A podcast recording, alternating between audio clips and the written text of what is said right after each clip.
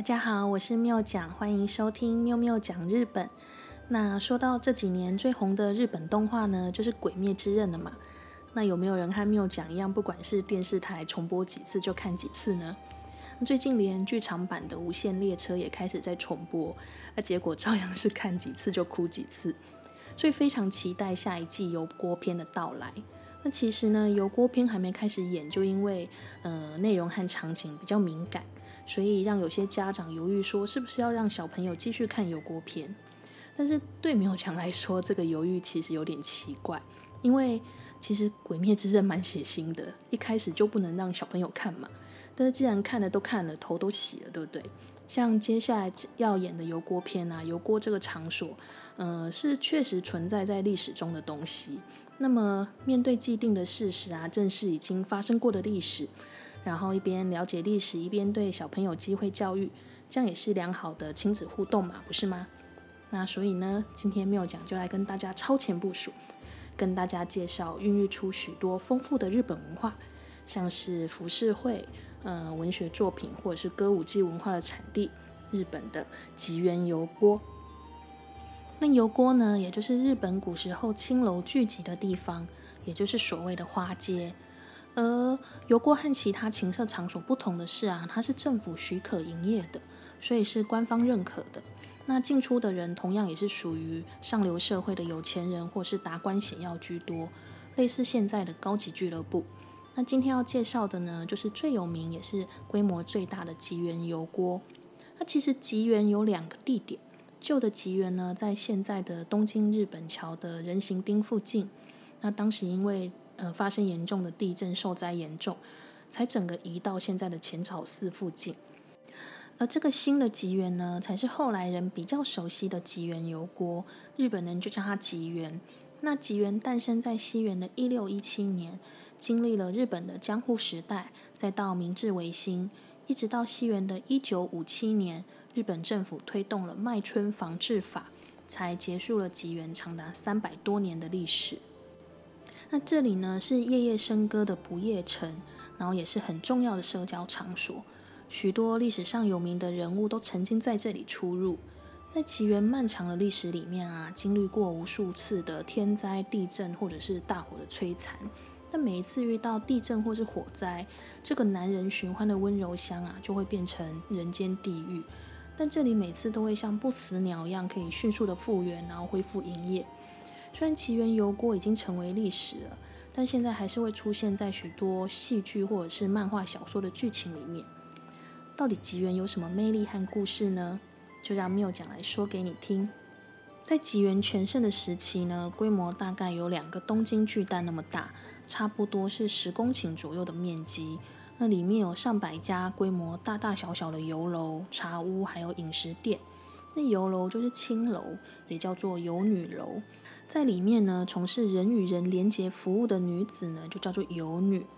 那吉原这里是一个与世隔绝的地方，怎么说呢？里面住着上千名的游女，还有工作人员等等。那为了防止游女们逃跑呢，整个吉原都被又高又厚的墙给围起来，基本上进出就只有一个大大的入口，叫做吉原大门。那随时都有人在站岗看守，戒备非常的森严。那高墙的外面呢，还有像护城河一样的大水沟，所以在这里生活的游女呢，就像是笼中鸟一样，插翅也难飞。要是逃跑被抓到的话呢，基本上就是只有死路一条。据说游女只要工作满十年，或者是年满二十七岁，就可以重获自由，可以隐退。但大多数的游女呢，都是来自于穷苦的人家。或者是家里遭遇巨变被卖到这里来，通常都才十几岁，有的是七八岁就被卖到这里了。不过有女正式出道可以开始工作的年纪是十七岁，所以如果很小年纪就被卖到这边来的，他们在十七岁之前的是不列入工作年资的。那另外呢，有女的工作对于肉体还是精神都是很大的负担。他们长期睡眠不足、营养失调，那有的呢，甚至是生理期来了也不能好好的休息，基本上就是血汗工厂。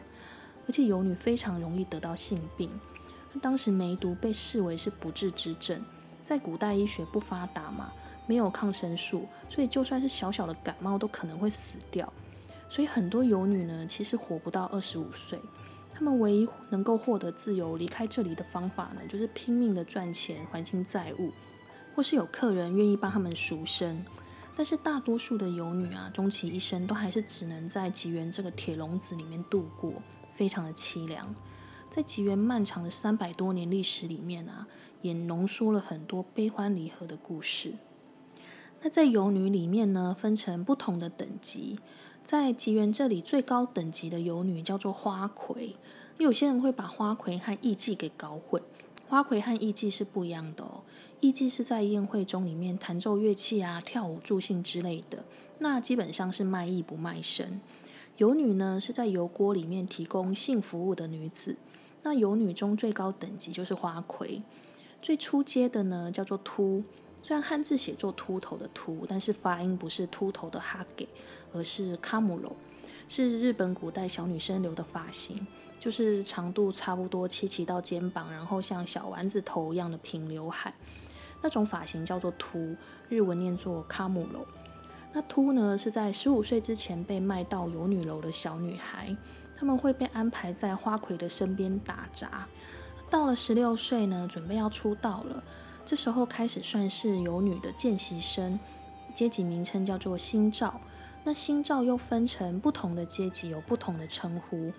那成为新照之后呢，并不会立刻开始接客，会先安排在花魁的身边实习，学习各种接待客人的技巧。那接着正式接客之前呢，会被安排初体验的仪式，也就是所谓的破处了。那因为担心，如果第一次遇到不好的经验，对性行为产生恐惧或厌恶的话呢，会影响日后对有女的工作，所以第一次据说都会挑选四十岁左右、经验老道而且有钱的大叔客人来帮忙这样子。那接着初体验完成之后呢，新造的游女就正式出道，然后开始每天送往迎来的生活。那如果游女当上最高等级花魁的话呢？整个生活待遇就会三级跳，不只是可以拥有自己专属的房间，身边也会有很多秃或者是新造的游女可以使唤，然后接待客人的方式也会和一般的游女不一样。以前呢是被客人挑，但是当上花魁之后呢，你就可以挑客人，然后可以拿翘，不喜欢的客人呢也可以拒绝。那尽管要见上花魁一面非常的困难，但是还是一堆男人捧着大把的银子争先恐后想要一清方泽，这就是吉原花魁的魅力。那在日剧啊，或者是日本重要的祭典里面，常常会出现关于花魁的桥段，叫做花魁道中，就是形容花魁要从自己的游女楼出发去见客人的路上。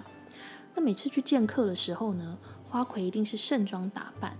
穿着非常华丽的和服，据说光是和服和头饰就重达二十公斤，然后脚下踩着二十公分重重的木屐，然后前后一定会有很多秃或者是新造的游女，还有工作人员簇拥着，然后身边围绕很多想要一睹花魁风采的人。那因为全身的装备和木屐都很重嘛，所以只能缓步的慢慢走，这样一边移动一边接受大家的注目礼。这华丽又庞大的阵仗呢，就是有名的花魁道中。那想要当上花魁是一件很难的事情，但除了本身外貌的条件、身材都要是万中选一的美女之外，身为花魁还要多才多艺，然后琴棋书画样样精通，还要内外兼修，谈吐得宜这样。所以就算是在吉原同一时间有上千名游女，能当上花魁的也不会超过五六个。而且培养一个花魁需要投资非常多的金钱还有心血，并不是每一间游女楼都负担得起这样庞大的费用。那通常只有顶级最豪华、最高级的游女楼才有花魁。而花魁呢，不是有钱想见都见得到的哦。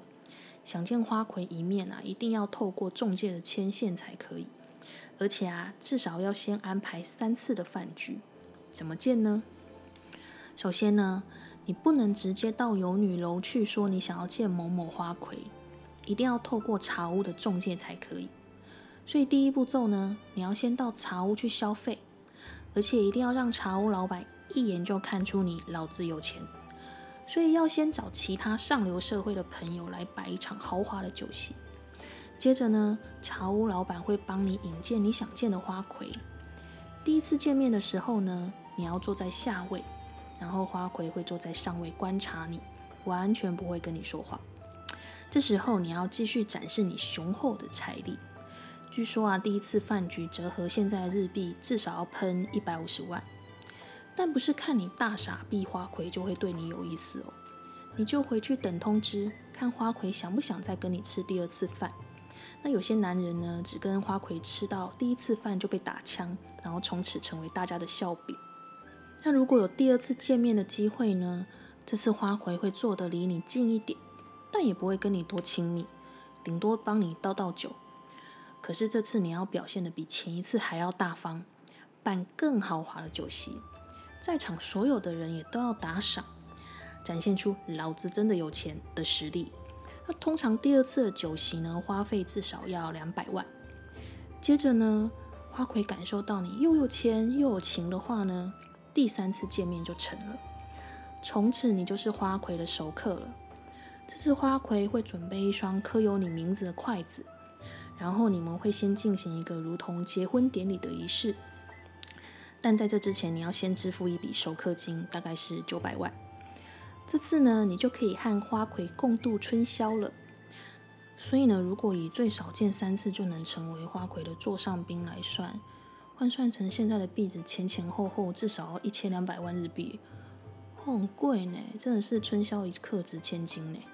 而且呢，因为花魁一个晚上需要见好几组的客人。所以，如果花魁没有空招待你的话呢，就会叫其他的游女来陪你。但客人也不可以乱来哦，而且钱还是要照付。还有，要是你变成某某花魁的熟客之后呢，就不可以再花心到别的游女楼找其他的花魁或是游女。不要以为人家是烟花女子就可以随便玩玩哦，因为游女楼都会互相通报。要是有客人被发现，明明就已经是某某花魁的熟客。结果还跑去别的游女楼找别人的话，不只会被处罚，还要付一大笔的罚金哦。那虽然吉原是个烟花场所，但是一进到这里呢，不管是身份贵贱，都要遵守这边的规矩。在那种阶级地位非常鲜明的古代啊，吉原这个地方其实是非常奇妙的存在。但是因为来吉园消费的繁文缛节、妹妹嘎嘎实在太多了，加上一晚就要一掷千金，真的是只有一分钟几十万上下金字塔顶端的人才玩得起，普通人呢实在负担不起这样的花费。那尽管会被政府取缔呢，一般人还是会到私仓寮去比较多。所以后来吉园也转型了，变成比较符合一般大众的营业模式。据说后来和花魁见一次面就可以成为熟客也是有的。那一开始有说到，游女可以脱离苦海最好的办法呢，就是有人替他们赎身。一般低阶的游女呢，赎身价最少都要四五百万，但越高级的游女身价就越高。而花魁的赎身价更是高达一亿日币以上哦。那一开始有提到吉原油锅是一个完全封闭的建筑体嘛？那为了控管游女们，不让他们逃跑，所以进出基本上只有一个主要的入口。因为这样的结构缺陷呢，加上古代的房子都是木造建筑，这样吉原一旦发生火灾就一发不可收拾。在吉原漫长的历史里面啊，发生过很多次严重的火灾，那几乎每一次都是死伤惨重。那甚至在西元一九一一年呢，发生的大火。让整个吉原都付之一炬，被烧成废墟。但每次的吉原大火过后呢，都还是能够迅速的重建，然后重新开始营业。有一部很有名的电影叫做《吉原岩上》，后来也有拍成日剧，描述的呢就是在吉原里面发生的故事。那岩上这个名词呢，日文念作 “angel”，那表示熊熊烈火燃烧的样子。特别是形容像是神社啊、寺庙，或者是大型的建筑物被烈火吞噬的画面。那到了现在呢，岩上也会被拿来形容，因为某些事件或者是某个呃争议性的发言被大家群起挞伐，留言被灌爆的网络现象。回到故事这里，这些因为大火或天灾死亡的游女们呢，都会被丢到吉原附近有个叫做净贤寺的寺庙。或是一些企图逃走、企图和客人私奔、偷客人的钱等等，破坏游女楼规矩被抓到的人，他们会受到严厉的处罚或是虐待。那很多人因此就失去了生命。又或者像是一开始提到太过劳累，或者是得到性病无药可医病死的游女们这样子，他们的遗体呢就会像动物一样被随便包一包，然后丢到净贤寺去。据说是因为古时候的迷信啊，他们相信如果用正常人的丧礼下葬这些游女们的话呢，他们的冤魂就会回来作祟，所以要用像动物一样，就是随便丢弃的方法，让他们堕入畜生道这样。那这里有一个灵骨塔，里面存放了至少两万五千具游女的遗骨。而很多来这里参拜的人呢，会在灵骨塔上放上女生绑头发的发圈或是化妆品，然后当做供奉游女游女们的祭品。那灵骨塔的石碑上面呢，刻有一段文字，叫做“生于苦难人世，死于净贤寺”。那真的是彻底道尽游女一生的凄凉还有悲苦。那净贤寺这里呢，也有不少的灵异传说。听说呢，有灵异体质的人呢，来到这里会立刻感受到强烈的怨气还有悲伤，然后会不由自主的流下眼泪。那除了净贤寺以外呢，有一个地方也是有女冤魂的聚集地，就是吉原神社。那吉原神社同样是在浅草寺的附近，主要是供奉浅草七福神里面唯一一个女性神明，叫做辩才天。这个辩财天呢，主要是保佑开运、生意兴隆，或者是像演艺人员之类的运势大展。那在吉原神社里面有一个变天池，在西元一九二三年的九月一号，在东京发生了地震规模八点一的关东大地震，大半个东京瞬间就被夷为平地。因为地震发生的时间在中午，刚好是家家户户都在煮饭用火的时候，因此也发生大规模的火灾。在吉原里面，因为大门被封闭，然后许多游女因为大火来不及逃生，他们纷纷淹死在这个变天池里面。在吉原神社这里有一张触目惊心的照片，就是地震当天，光是变天池里就浮着将近五百具游女的遗体。那后来的人呢，在变天池这里立了一座观世音菩萨的神像，来超度这些游女的冤魂。那变天池这里也是灵异传说频传，据说往池子里面照相的话，可能会看到不该看到的东西哦。但是呢，虽然到了晚上的吉原神社有很多灵异传说，可能有点可怕，还是有很多人会在白天的时候来参拜，特别是有很多女生会来祈求解决关于女生的烦恼，不管是恋爱还是婚姻，希望可以保佑幸福开运这样。那星辰哲灵，下次来到浅草寺附近，也可以来吉原神社参拜一下哦。想要更加了解吉原或者是花魁的故事，也建议大家可以去看《仁医》这一部日剧，里面中古美纪扮的花魁啊，我觉得非常的到位，也可以顺便了解江户时代的故事。那今天跟大家说了很多关于吉原油锅和油女的故事，大家觉得如何呢？又讲以前到日本玩的时候啊，常常喜欢到比较冷门的地方去走走看看，所以对吉原这个已经落寞却充满故事和哀愁的地方很有兴趣。那现在吉原的所在地呢，虽然在有名的观光景点浅草寺的附近，但整个街道还是保有旧时代的氛围。其实现在也蛮多情色场所在这边营业的，所以大家如果来这边想要取景或拍照的话，要尽量避免把路上的行人拍进去，才不会失礼，也才不会引起纠纷哦。最后呢，关于今天的主题，也来跟大家分享几个单字。首先是吉原，日文是有西哇拉，有西哇拉。油锅的日文叫做 uku uku。所以吉原油锅呢，就是有西哇拉 yukagu，有西哇拉 yukagu。还有今天介绍的花魁，日文叫做欧伊朗，欧伊朗。那像是喜欢《鬼灭之刃》的朋友呢，马上油锅篇就要开演了，大家也可以记一下这几个单字哦。好喽，希望你会喜欢今天的内容。我是妙讲，妙妙讲日本，我们下次见喽。